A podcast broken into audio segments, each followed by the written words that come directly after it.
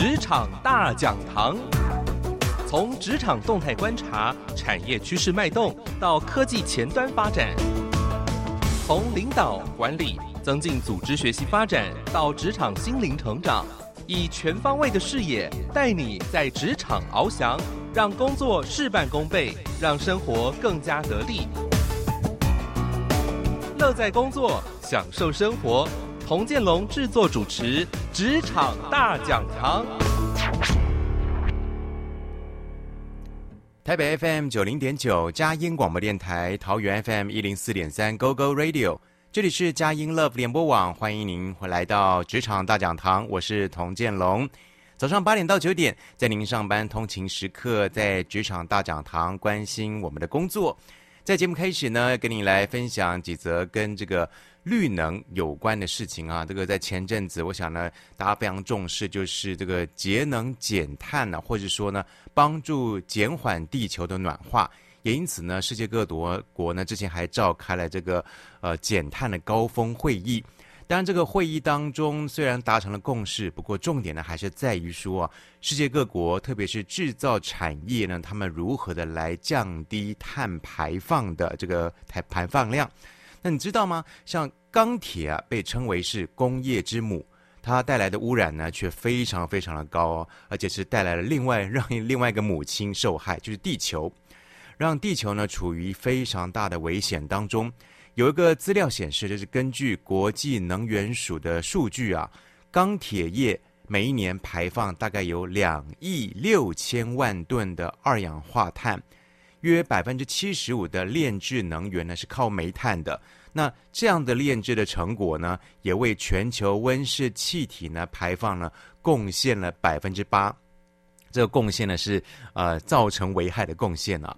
因此，到底如何能够制造一个所谓的像有呃绿色能源的概念呢？因为我们讲电呢、啊，就绿电，绿电其实它就是不使用这些重煤啦，呃，这种能源的方式获得的，它可能是再生啦，或者风力或太阳能等等的，称为绿电。那有没有绿钢呢？哎，真的有哦，就是世界上最环保的钢铁出炉了，这是由瑞典的公司叫 Hybrid，它制造了成功制造了全球第一批。呃，无碳钢铁啊，这间公司呢，已经在八月中旬呢交货给汽车制造商 Volvo，向绿色工业呢迈进了一大步。这个 Hybrid 的这个呃瑞典公司呢，在二零一六年，那是由三家的这个公司啊，包括瑞典的钢铁制造商 Sub，还有国国有的能源公司跟国营矿产公司合资成立的。在去年二零二零年九月呢，它第一间可以算是完全不用石化燃料生产钢铁，而就是所谓的绿钢这个实验呢，才正式的启动。那今年呢，传出了好消息了。这个绿钢怎么来做呢？这个绿钢的能源是来自于水跟风力为主的再生能源所制造的绿氢啊，氢气的氢，取代了传统炼钢的还原剂焦煤。把铁矿砂可以转换成铁，那它的副产品就是水，那又可以再回收，再制成氢气，这是非常环保的一个能源来制造这个钢铁啊。那路透社报道呢，是今年 Volvo 呢计划用这些绿钢来制造原型车跟车用的材料，那明年呢会启动小规模的批量来生产，而预估呢。啊、在二零二六年会扩大为商业的规模，那到时候就可以向市场呢正式的供货了。而这样做也可以协助啊瑞典减少约百分之十的二氧化碳的总排放量。那芬兰呢也可以减少百分之七。那除此之外呢，瑞典也有一间有一间这个钢铁新创的企业叫做 H2 Green Steel 啊，就是绿钢。这间公司呢，预计会在二零二四年开始生产绿钢，并且也会在二零二呃二零三零年啊，具备呃年产五百万吨的产能。这间新创的公司呢，已经有人投资了，包括是 Stop Spotify 这个音乐串流平台的创办人，还有 Mercedes-Benz 啊宾士公司都投资它，甚至呢，宾士啊还宣布要在二零二五年采用绿钢来制造汽车。这可见呢，钢铁业的绿色转型其实也正在向全球呢火热的展开。不过讲到了节能减碳呢，感觉上好像都是一些大厂商啦，或者制造商他们才有可能去实现的。我们这一般小老百姓呢，怎么来做节能减碳呢？诶，还真的是有哦。因为呢，这个毕竟呢，节能减碳呢，其实也是一笔生意。有没有一笔生意？你刷卡，他种树，这是一个金融新创的一个呃方式呢，正在悄悄的上市了。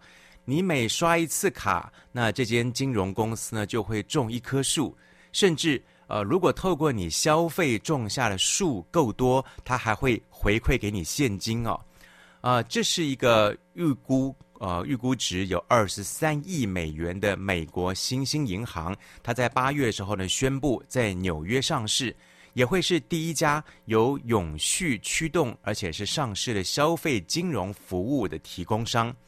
那这间他们的公司的做法是啊，呃，信用卡你每次顾客你每次消费刷卡嘛，就会委托国际造林合作伙伴种一棵树，种六十棵树就能够抵减一个美国家庭平均每个月的碳排放量。那顾客如果达到这个目标，接下来这个月呢的刷卡消费呢，都会得到百分之一的现金回馈。虽然乍听之下种树来。减底碳排呢，一点也不创新，但是呢，却是个非常简单的方法。呃，这间新创公司的银行，他们说呢，他们每天种下的树木啊，超越纽约中央公园的一万八千棵树的这个树木量。而根据财新的报道呢，他们去年的顾客数量翻倍，超过了有五百万。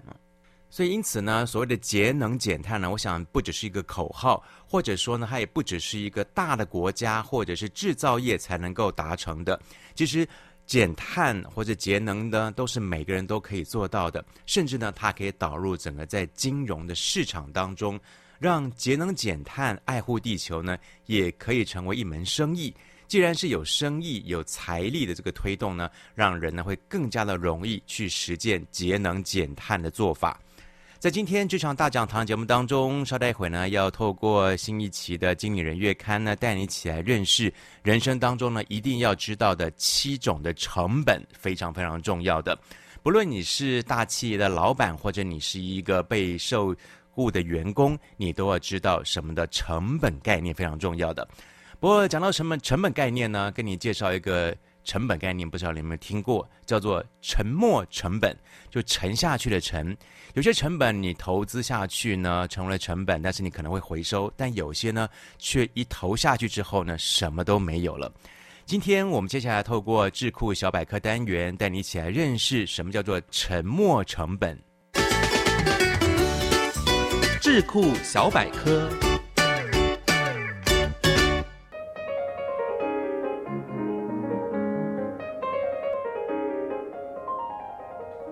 沉没成本，沉没成本又称为沉淀成本或既定成本，这是经济学和商业决策过程中会用到的概念，指的是已经付出无法收回的成本。举例来说，某人付钱买了一张电影票，而且规定不能退票，这时所付出的价钱不能收回。就算不看电影，钱也收不回来。电影票的价钱就是沉没成本。沉没成本有时候只是价格的一部分。比方说，某人买了一辆脚踏车，骑了几天之后，就在二手市场卖出。这时候，原价跟卖价两者中间的价差就是沉没成本。在这种情况下，沉没成本随时间而改变。当那一辆脚踏车骑的时间越久，就会因为折旧而使卖价越低。大多数的经济学家认为，在做决策时，不应该再考虑沉没成本。就如刚才提到的电影的例子，看了半小时后发现电影不好看。这时可能会有两种选择：第一种，耐着性子继续看完；第二种，离开电影院去做别的事情。无论如何，这两种情况下都已经付钱，所以不应该考虑退钱这件事情。经济学家们往往会建议选择后者，就是离开电影院做别的事。虽然花了冤枉钱，但还是可以腾出时间来做其他更有意义的事。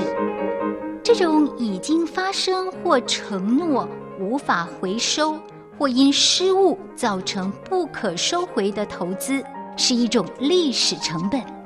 当人们投入了一定的时间、金钱或某种资源，甚至情感之后，他们就会持续努力做这件事。持续消费，持续追求这项选择，但如果他已经逼得你去做一些让自己感到不快乐或不值得的事情时，就形成了一种沉没成本谬误。也就是因为曾经付出这些成本，所以就算知道持续下去是个错误或没有结果，但因为不甘心，所以就继续错下去。然而，继续下去只会创造出更多无谓的沉没成本。人们容易陷入这样的谬误，主要有几个原因。即使原本的计划已经不再适合你，但你仍然坚决遵守，可能是因为你在修正自身的认知失调，也就是因为付出。却得不到预期回报而产生的心理不协调感，这可能是因为后悔所产生的反应而不愿意认赔出场。逝者已矣，已经失去的金钱、时间，甚至青春，无论如何都回不来了。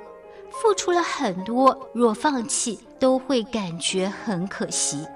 但如果太在意这种不可改变的损失，老是想着要收回失去的沉没成本，反而是把洞越挖越深，更容易做出糟糕的决定。来者可追，理性的决策应该排除沉没成本的干扰，因为这些投资成本已经离你而去。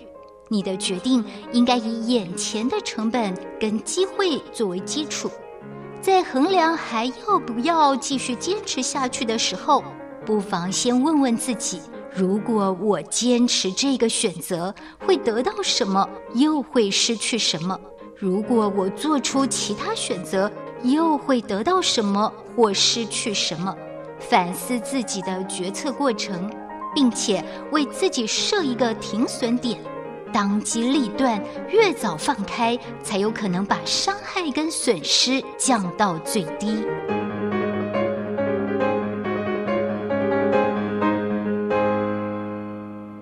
台北 FM 九零点九，佳音广播电台，桃园 FM 一零四点三，Go Go Radio，这里是佳音 Love 联播网，欢迎您继续的回到职场大讲堂，我是童建龙。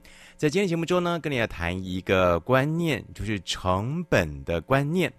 所谓的成本呢，营收减掉成本就等于获利啊。这个数字如果是正的呢，就是赚钱。呃，相反的呢，就是赔钱。那这个非常简单的公式，我想是人人都知道的。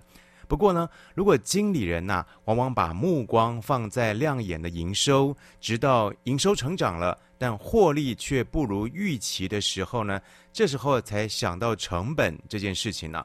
但是哦，如果你赶快呀，这个成本赶快砍下来，cost down，cost down，成本管理的技巧呢，不是砍砍砍哦。因为呢，这个关键还是在于啊，要厘清所投入的每一项业务的资源，如何呢，把它发挥到最大的效益。另外呢，其实啊，人的每一项行为或者决策呢，都涉及到成本。投入一件事情之前呢，我们得要思考一件事，就是啊，做或不做这件事情，对我而言的损失是什么？是不是有可能用其他的方法能够事半功倍呢？如果能够这样想的话呢，基本上我们就已经具备了有初步的成本概念了。那么在今天职场大讲堂节目当中，透过了新一期的经理人月刊，带你一起来学习认识啊，工作人生都要有的、都要懂的七个成本观念。所以这个成本观念呢，不管你是不是老板呢、或者是你是员工啊，啊，每个人都需要有成本的概念。不过回溯一下，这个今年呢，二零二一年呢，最严峻的五到七月，因为疫情的冲击啊，根据中研院的数据，六月份的这个零售业营业额呢，年减百分之十三啊，其中百货服饰呢，衰退了近六成。餐饮业的营收呢，呃，较去年同期约减少了四成左右，真的是冲击啊，非常严重的一个冲击。呃，七月份，呃，受到无薪假冲击的人数大概有四万五千多人。不过啊，当然这个时候企业必须要做一些削减成本啦，来控制亏损。但是啊，人力缩编真的能够为企业减少开销吗？这个我们今天来探讨一下，这个有一些的谬误可能要少找出来啊。有一项这个调查呢，是一九九零年代啊，人力缩编也曾经成为美国大企业的显学哦。像当时伊斯曼柯达啊，这个卖底片的、卖软片的，就曾经在当时啊大这个大举的裁员。不过到最后呢，为了要弥补裁员造成的人力短缺呢，得要在意料之外的旺季，你要把工作给外包，结果呢，你反而是呃，反倒是支出比原本高了三四倍的人力成本。那么对照呢，有百年历史的林肯电器呢，它从一九四呃四零年代就坚守不裁员的政策，仍然做到连续七十年获利。啊、原因是在于说啊。啊，他们是按产量、按销售状况动态的调整员工的薪资结构跟奖金，啊，确保不会走到裁员这一步。啊，这几个例子呢，可以显示啊，如果是一昧的压低成本，对于企业未必一定有益处哦。反过来说，坚持必要成的支出需要资源的时候呢，也可以灵活的调度啊。这个是在企业在定定营收跟获利目标的时候啊，应该也要考虑到如何来管理成本，才能够无后顾之忧。不过简单来看呢，这个成本的改善大概有四个方向啊。第一个就是策略啊，找到这个策略的定位，也就是说，管理最怕一件事情就是无头苍蝇或者是多头马车，最浪费成本。那即便是你要发展多元的产品线呐、啊，你的产品线非常非常多，种类琳琅满目，但是呢，也应该要整合战略方向，才能够发挥多角化经营的综效。所以呢，成本改善呢有四个方向，第一个方向就是你的策略定位要清楚哦。第二个就是作业流程，其实也可以改善成本哦。呃，即便是有完善的生产目标跟策略规划，那也有可能在执行的时候呢。作业流程设计不良而造成浪费，当然相对的你的成本也会提升了。那航太公司啊，呃，SpaceX 的这个创办人伊隆马斯克，当然也是特斯拉的创办人呢，他从火箭的制成所需要的所有的基本原料开始呢，就一个一个检视每一道的生产流程，构思它到底怎么样的来组装生产才能够最省成本。那最后呢，他成功的把价格降到了一般火箭的十分之一，所以这个成本的改善呢，第二个部分你也可以做一些作业流程的检视来调整啊，把这个生产的效能能够拉到最高啊，成本也可以来降低的。那第三个改善的方向就是人员效能，裁员哦不一定能够节省人力成本哦，这个不见得是最好的做法哦。建议应该是把力气啊放在找到对的人，那就像是软体工程界流行的摇滚巨星法则，也就是找出技术顶尖的工程师，他们的产能可能比资质普通的工程师呢多出了二十多倍，花高薪聘请少数几位顶尖的工程师，那你的总薪资不会变，却能够换得更大的产能啊。那第四个成本改变的一个方向，改善的方向就是空间的运用啊，像是办公室、厂房、仓这个仓储都需要租金跟维护，那你能不能够让每一寸的空间发挥到足够的生产价值？那也会变成一种浪费哦。所以，这基本的成本改变有四个方向，我们可以看看我们公司或我们自己呢，策略上有没有调整，流程上、人员上，还有空间上呢，这都可以做一些成本的改善。那首先来看看啊，解这个来解除一下迷思哈，成本越低越好吗？我们得要想清楚哦，你要分辨一下浪费跟投资，每一分钱呢都应该花得有价值才对。我们看到，无论是企业或者是个人，在做这个金钱管理的时候啊，损益表哇，这个是最简单就能够看到自己到底有没有赚钱那个报表，它很像是你赚钱的这个呃仪表板一样，可以看得出来。那主要的结果就是收入减掉成本就等于净利，只要是收进来的钱大于花出去的钱，就是有获利；反之呢，就是亏损的。不过，在这个成本减少，它其实还是有极限的啊。这个前提呢，还是有个原则，就是收入越高是越好的。不过，在这个管理成本的时候，到底怎么来判断哪些是要留下来的成本，哪些是一定要砍掉的成本呢？首先来看看啊，无效成本是可以最先下手的。那所谓的无效的成本呢，就是啊，对企业没有效益的成本。那最常见的是有三种无效的成本，我们来看看你的公司或者你自己的组织里面有没有这样的一个成本。第一个叫做闲置成本，那顾名思义呢，就是钱花下去，但没有生产任何的好处。那最常见的就是饭店的空房间、空的厂房啊。举例来说，你饭店有一百个房间嘛，那今天只有五十组的客人入住，那剩下的五十间就是闲置空间啊。闲置空间还是会有成本的发生哦，像是水电啦、清洁、人事、租金等等。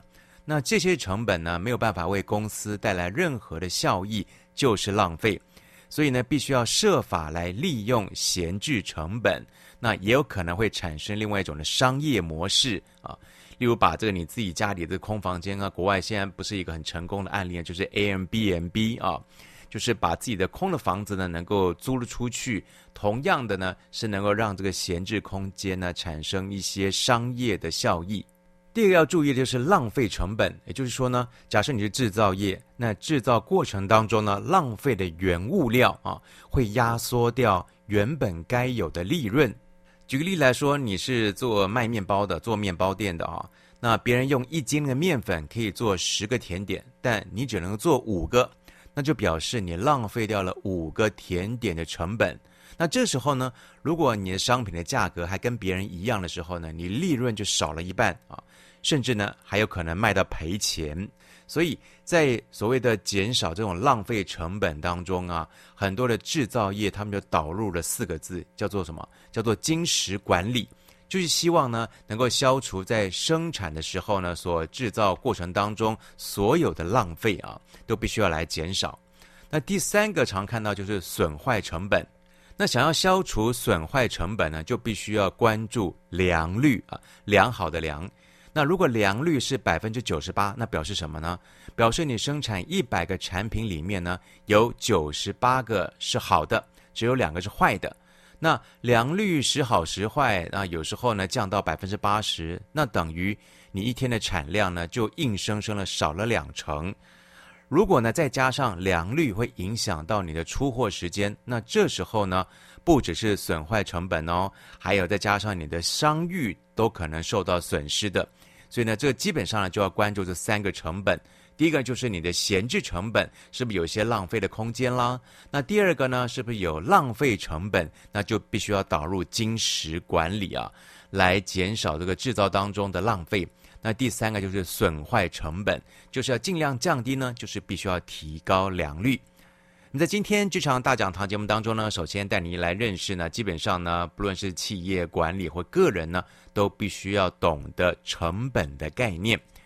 那么稍待一会呢，我们就来看看另外一个迷思，也要了解成本的概念，就是啊，收入越高就越好吗？其实不见得是这样的哦。我们必须要从成本来检视营运效率，千万不要让高营收掩盖了你的问题。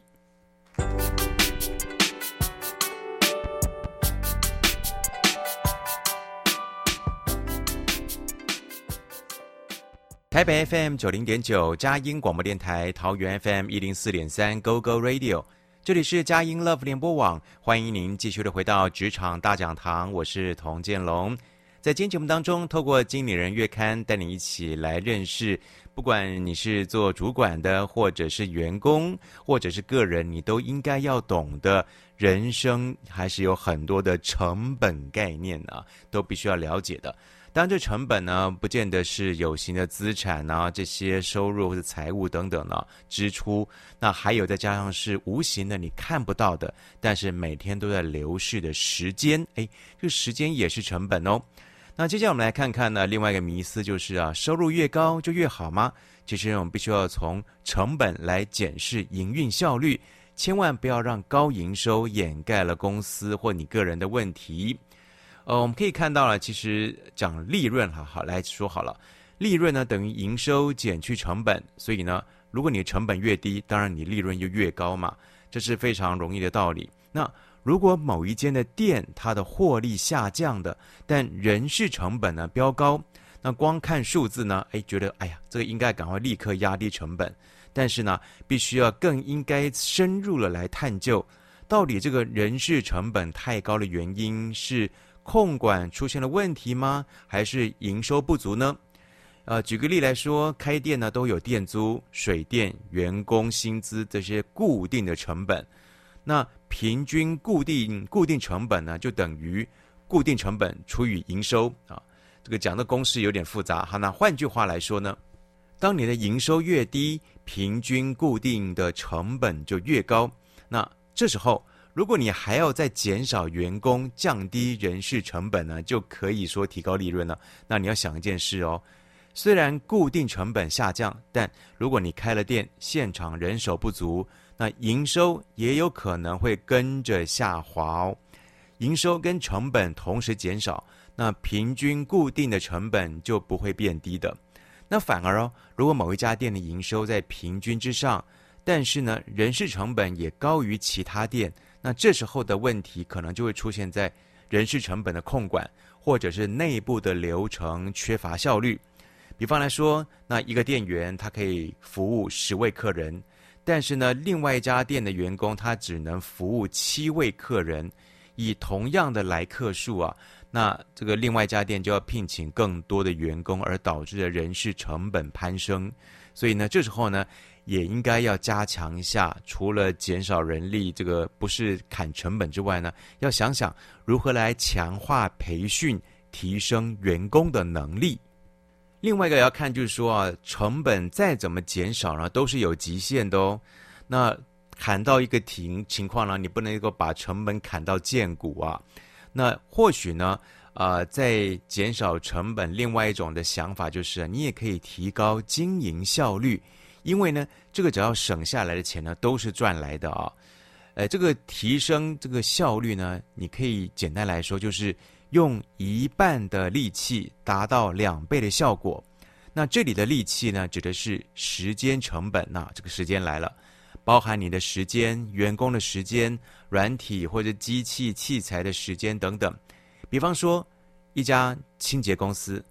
那每四个小时可以清洁好一家这个别人客户，那提升效率就是用两小时，也就是用一半的时间来啊服务客户。那当然这时候你的营收就会提升了。所以呢，你可以考虑一下呢，时间成本来做管理，换个方向来思考呢，来提升效率，这个也是相对是能够降低成本的概念了。那讲到提升效率啊，有个例子，这个世界最大的快递公司 UPS 啊，他们公司就有个规定啊，就是呢，物流司机呃开货车的时候呢，只能右转啊，不是说完全不能左转，是说他们的路线规划的时候呢，尽量都是右转。他们为什么会这样做呢？啊，原因是因为啊啊 UPS 他们研究发现。卡车司机如果少花一点时间在左转到待转，就可以减少等待红灯的时间、川流车流的时间、耗油量等等的。那每一个卡车司机的待命时间呢？这个待命时间就是没有在开车的时间啊，呃，这个也会跟着来缩短。这看起来很奇怪的规定啊，但是你知道吗？这规定竟然帮这个 UPS 公司呢省下了六百万美元啊！哦非常高额的一个节省的方式。所以呢，提升效能，如果是个快递公司、物流公司的话，不是东奔西跑啊，它必须要规划好有效的路线。那对于这个快递公司来说啊，它的做法很有趣啊，就是规定公司的司机尽量你路线安排就只能右转，用最快的效率的方式呢，把货送完啊。所以讲到成本呢，总结来说啊，成本如果能够低，那当然是最好的。但是啊，千万不要遇到了问题就矛头指向，哎，我们要来砍成本，我们就来降低成本，只会想到 cost down 这种降低成本的方式。因为每一项成本的产生呢，都有脉络的。有时候呢，你反而要增加成本，才有可能解决问题哦。那么讲到了增加成本呢，一个最典型的例子就是哦，我们要把这个护国神山或者护国山脉搬出来讲，就是台积电。台积电在今年二零二一年一月份的法说会的时候呢，公布了一项营运数字，股价呢一度涨破了六百元，创历史新高。它公布的数字呢，不是营收，不是获利，而是什么？而是支出资本的支出。哎，天哪，就是这个。呃，公司要开始花大钱啊？为什么市场还拍手叫好呢？公司用来购买、升级或者维护固定资产的金额，像是呃不动产啦、厂房啦、设备或者科技技术的资金，竟然要不断的来提高。原因是因为啊，台积电所处的这个晶圆代工业呢，本来就属于资本跟技术密集的产业。资本支出越高，表示呢公司越专注研发，所以看看呢，它在未来三纳米、五纳米这些先进制程已经是超车对手了啊，把这个对手已经甩到了对手看不到它的车尾灯了，所以呢，增加了这些的投资加码，把这个资本给支出给提高了。那么也可以看到呢，类似的成本的概念就是支出当下没有立即的效应。但是花的越多，未来赚的越多，或者是省的就越多，那这种就是一种的方式啊。不过这个大公司有大公司的做法，那一般呢该怎么来做呢？到底什么时候该加码投资，提高你的这个资本成本的支出呢？呃，在这个之前呢，或许有几个方法来做。第一个就是用派遣的外包的方式来试试水温，用业务量的成长来投入成本。例如说，你可以不太确定这个新的事业、新的投资有没有效益，会不会为公司来赚钱？那这时候呢，可以找一些人力、人力啦，或者是相关劳务的派遣公司来处理你公司的新业务。那当这个业务量诶足够了，可以 cover 支应成本的时候呢，你再来考虑是不是要投入来资产啊、来招聘正式的员工啊。所以首先来可以用派遣的方式来做。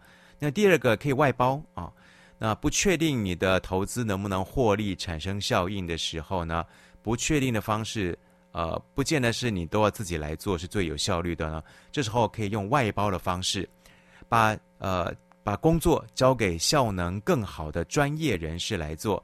那不但是能够投资省力，也会符合比较利益原则。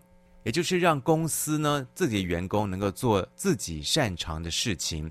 那一般常见的就是像清洁人员啦、司机都属于外包的性质。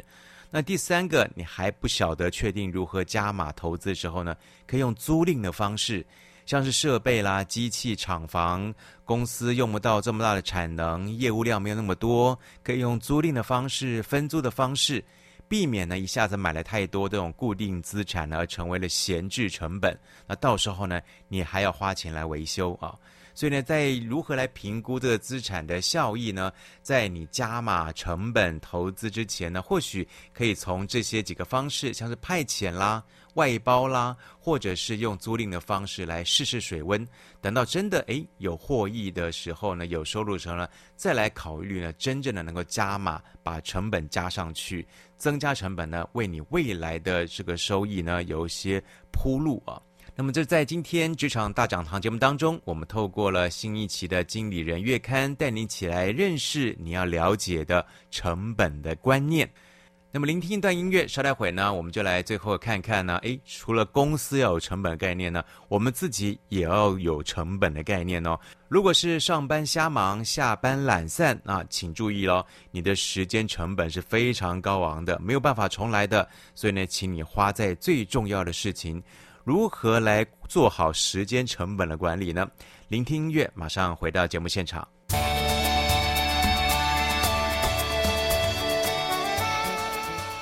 台北 FM 九零点九，佳音广播电台，桃园 FM 一零四点三，Go Go Radio，这里是佳音 Love 联播网，欢迎您继续的回到职场大讲堂，我是童建龙。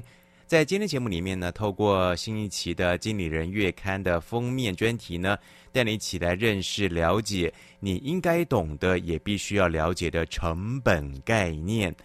这个成本概念呢，不是因为你是不是老板而必须了解，就算你个人呢不工作啊，你还是必须要有成本的概念了。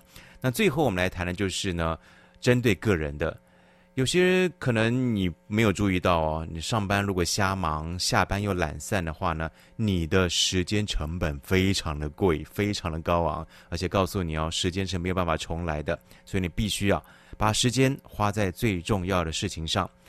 呃，大家觉得说这个世界是不公平的，确实真的不公平啊！每个人真的不公平，但是有一件事情最公平，就是什么？时间啊！每个人都有二十四个小时，但是啊，这个时间本身就是一个成本。所谓的时间成本是什么呢？这个 time cost 是什么呢？指的为了达到特定的目的所必须要付出的时间代价啊。为了达到特殊的目的，目的必须要付出的时间代价，你的成时间成本啊。为了说，如果说你要去吃一碗这个牛肉面，但是你就觉得，呃，台湾的某一个东北角或者是最南端最好吃，你付出的这么长的时间去为了吃那一碗面，你的时间成本就非常非常贵啊。呃，举例来说，你的月薪是五万，哇，还不错哈。每个月工作二十五天，一天八个小时，那么这个每小时的时间成本呢，五万除以二十五，再除以八，就是两百五十元。那当你了解你自己的时间成本之后呢，你就会思考如何让一个小时之内呢，同一个小时之内呢，发挥最大的最大的效益。那可想而知啊。这个时间成本会不一样，会变动的哦，会随着你的这个职业的生涯，你的所处的职位攀升了，那就会变动。那举例来说好了，CEO 哇，这个总裁，他的时间成本就比较贵了，他五分钟他可以赚的钱那可不得了了哦。这个会因着你的职位变动也有所不同。呃，不过呢。每一件事情的效益也不一样，在估算时间成本的时候呢，你是很难把每个任务都量化的。呃，比方说你花了十个小时研究投资，那产生的长期效益啊，就不能够和每小时工作价值两百五十元来做比较啊。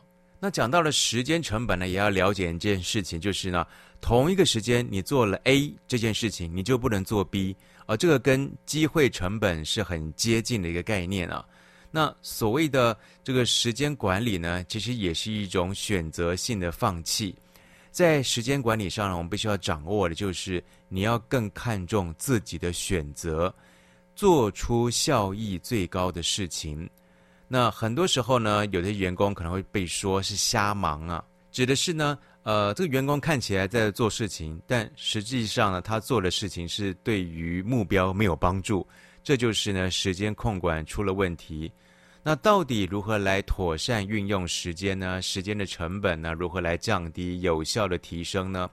我们就来听听哇，这个管理学大师 Stephen Covey，他在这个提到了如何妥善运用时间呢？就是紧急、重要。我想很多人都知道。他把紧急跟重要呢，作为横轴跟纵轴，画出了时间管理的四个象限。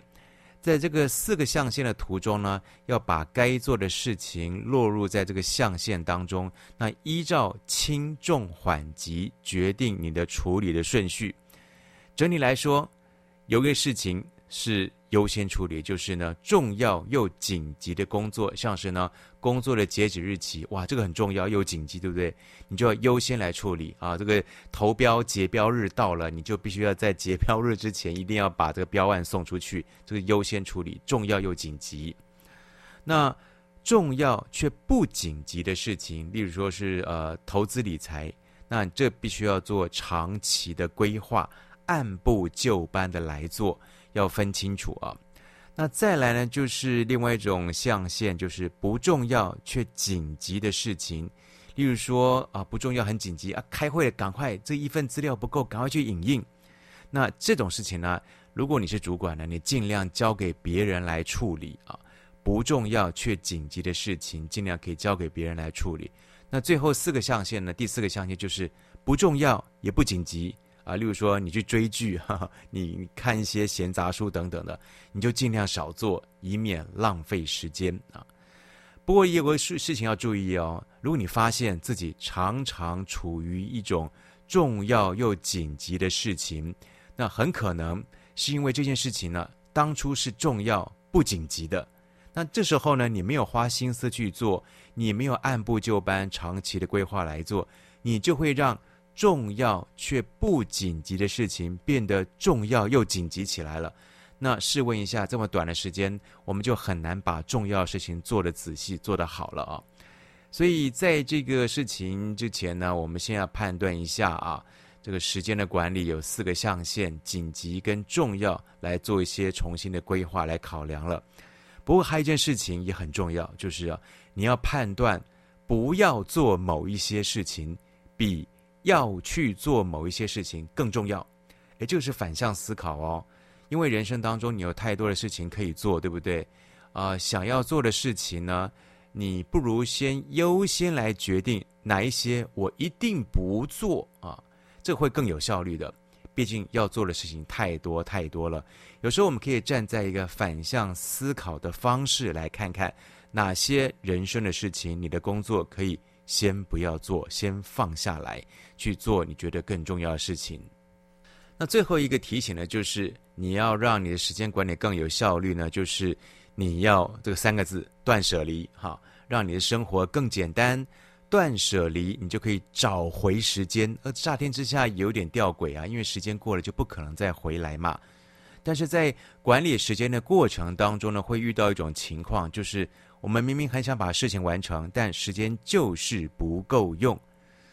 呃，这时候你要懂得放弃，让生活更简单，也就是时间管理重要的原则。那这就借用了断舍离的概念。断舍离，哇，这个原本指的是断，断绝不需要的东西；舍，舍去多余的物品；脱，脱离对物品的执着。当你割舍掉一些事情，你就会发现，哎，时间多出来了。有几个例子很有趣啊，呃，脸书的创办人马克·祖克伯，他的衣柜呢，听说呢，整排都是一样的圆领 T 恤。那我记得好像这个某一位 这个前高雄市长市长啊，韩国瑜，他也是一样。听说在竞选期间呢，他也很忙碌，他就是统一，他一律就是买这个蓝色的衬衫啊。也就是说呢，呃，他省去了穿搭衣服想的这个时间，呃，这只是一个小小的例子。那断舍离呢，就是让你静下来思考，如果时间不够的情况一再出现，那到底是时间被塞满了，还是时间规划出了问题呢？这时候你必须要鼓起勇气，你可能做了太多无意义的事情，缺少了勇气去做真正该做的事情。让生活更简单，把时间找回来，你需要断舍离。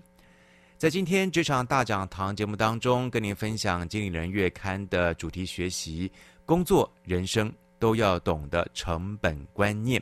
职场大讲堂就为您进行到这里，我是童建龙，我们空中再会。